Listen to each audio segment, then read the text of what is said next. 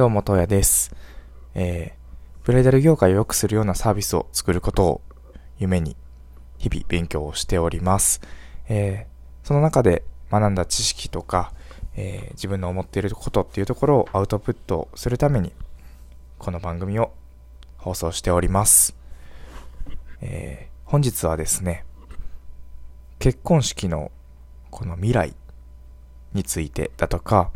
あと、思考法、メソッドの OODA、UDA という PDCA サイクルに変わる考え方だとされているものについてお話をしていきたいなと思います。それでは今日もよろしくお願いします。まずは結婚式の未来についてっていうところなんですけど、まあ、昨日私もまた会社に行きまして、まあ今ウェディングプランナーをしてるんですけれども、まあこの緊急事態宣言というものが都内、えー関東地方の方でも大阪、関西の方でももう発令がされるというふうに決定が下りまして、やはり大きく結婚式の挙げる、挙げる方がまた延期をされるっていう決断をされることがだいぶ増えました。なので1月結婚式される方、2月結婚式される方っていうのは、まあ状況一変して、また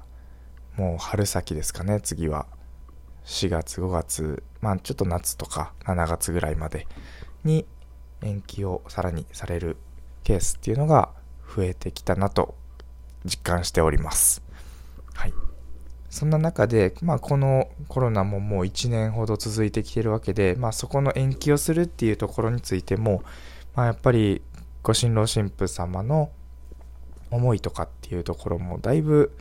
ああまあこうなったらしょうがないよねっていうだいぶ落ち着いてきてるというかね、まあ、そういうもんそうなるよねっていうような感じでもう諦めのついてるという状態にはなってきてるのかなとは思うんですけどその中で、えー結婚式のあり方っていうのもだいぶ今後変わっていくんだろうなっていうふうに思っています。まあ今でも、まあそういうことを実施されている会場さんもあるとは思うんですけど、大きく分けて2つ僕考えてみたので、そこについてまずお話をしていきたいなと思います。えーまずは結婚式の二分化ですね。えー今までであれば、まあ、お会社関係の方も読んで、友人も読んで、親族も読んで、っ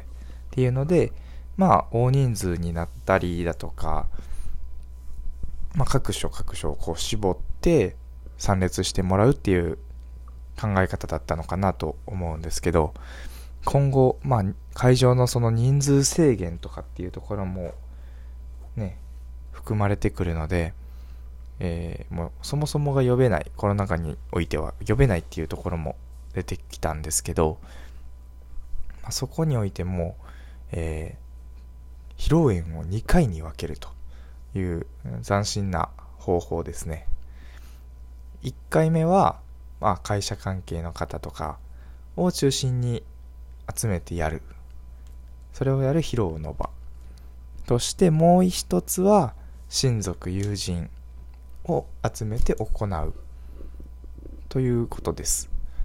でもこれって結構理にかなってるなっていうふうに思いました。僕も会社関係ってまあなんか正直僕だったら呼びたくないなっていうふうに思ってるところはあったんですね。まあだってどうしても会社と友人関係親族関係って接し方とか見せ方っていうところが違ったりするケースも多いと思うんですね。なのでそれをうまく調和させたり、まあ、あとは中には会社関係はもう呼ばないですっていうような方も結構増えてきてるような感覚はあったんです。そんな中でこの形を取り入れるっていうのはどちらにもいいのかなと。会社関係にもちゃんと披露ができて友人とかにも楽しんでもらいながら披露ができると。結構こういうところが進んでいくんじゃないかなというふうに思ってます。まあその制限が解除された後もですね。あとはオンライン参列です。まあ、このコロナ禍もあって、ここもだいぶ飛躍的に伸びたかなと思ってます。挙式自体をもう映像で撮影をして、まあ、限定の YouTube URL で公開をして、そこで見てもらうというようなシステムとか、まあ、あとは、まあ、披露宴とかはちょっと難しいところはあるんですけど、そこも今後映像で配信をしていくっていうのも出てくるんじゃないかなというふうには思います。それともう一個さらに先を行くと、ね、それこそ VR、AR っていうところで、バーチャル空間で結婚式に参列がすることができたりだとか、っていうところ、AR はちょっと違いますかね。すいません。VR ですかね。の世界っていうところもだいぶ今後出てくるんじゃないかなというふうに見ています。はい。大きく分けるとこの2つですね。あとは打ち合わせとか、そういう準備物の中で変化していくことっていうのも出てくるかなというふうに見てます。えー、まず大きく変わったのは招待状のあり方ですね。今までは本当に全部紙で出して、投函してっていう作業がすごく僕は手間だろうなっていうふうにいつも見てたんですね。見て思ってて。本当これ、これいるんかなってずっと思ってたんですけど、最近はやっと Web 招待状っていうのが結構普及してきて、うーん、まあ、なんか失礼だみたいな、ね、そういう風潮があったりしたんですけど、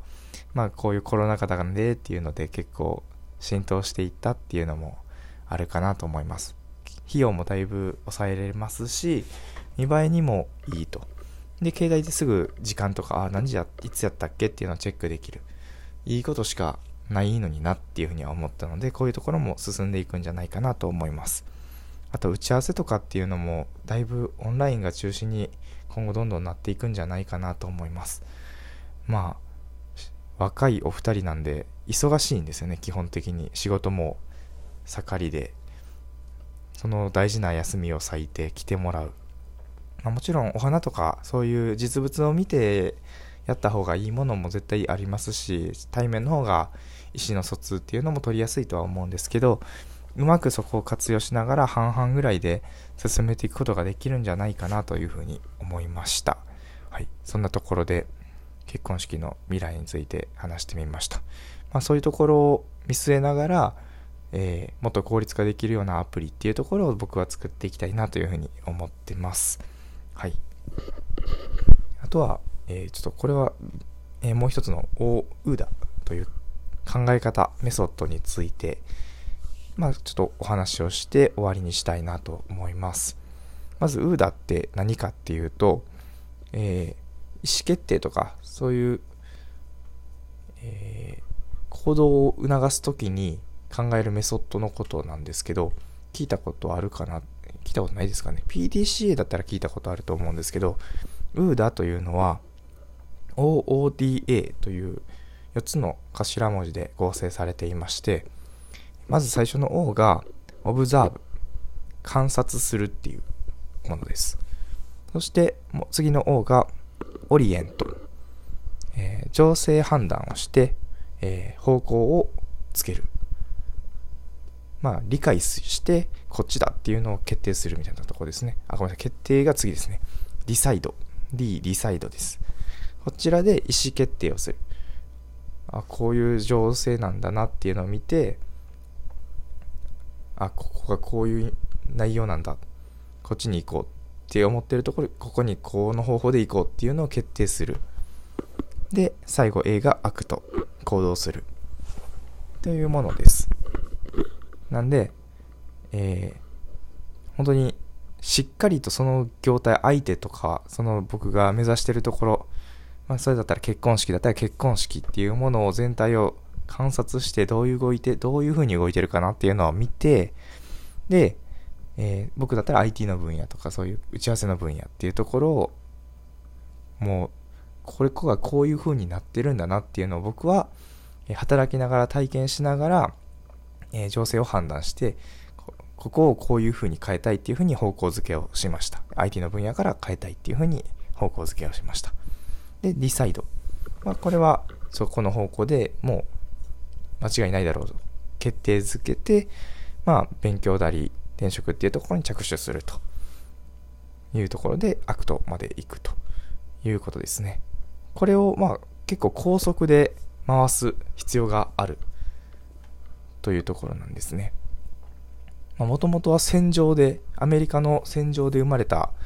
思考法のようでして、えー、まあ、PDCA サイクルよりもより早い決断が下るというものなんですね。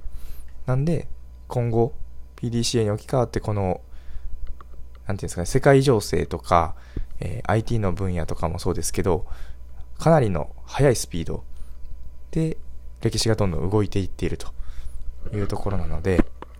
それに対応していくには PDCA っていう、まあ、ちょっと、まあ、お堅い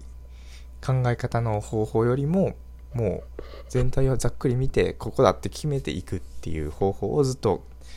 えー、改善改善しながら見ていく方がだいぶ早いっていうところが大事みたいですね。はい。なんで僕は結構まあこれって知らず知らずのうちにやってる方もいらっしゃったりはするとは思うんですけど、えー、内容をしっかり知った上で、えー、改善、もう速いスピードで回していけるように努力できたらもっといいんかなというふうに思いました。これから僕も実践していきたいなと思います。はい。ちょっと今日長くなってしまったんですけど、えー、結婚式の未来についてとウーダという思考法についてお話ししていきました。はい。えー、じゃあ今日の、今日の一日の、えー、振り返りというか、今日一日したいことをまとめて終わりにしたいと思います。えー、まあ今日も今からちょっとカフェに行って勉強します。はい。皆様にとっても良い一日になりますように。えー、それではまた、トヤでした。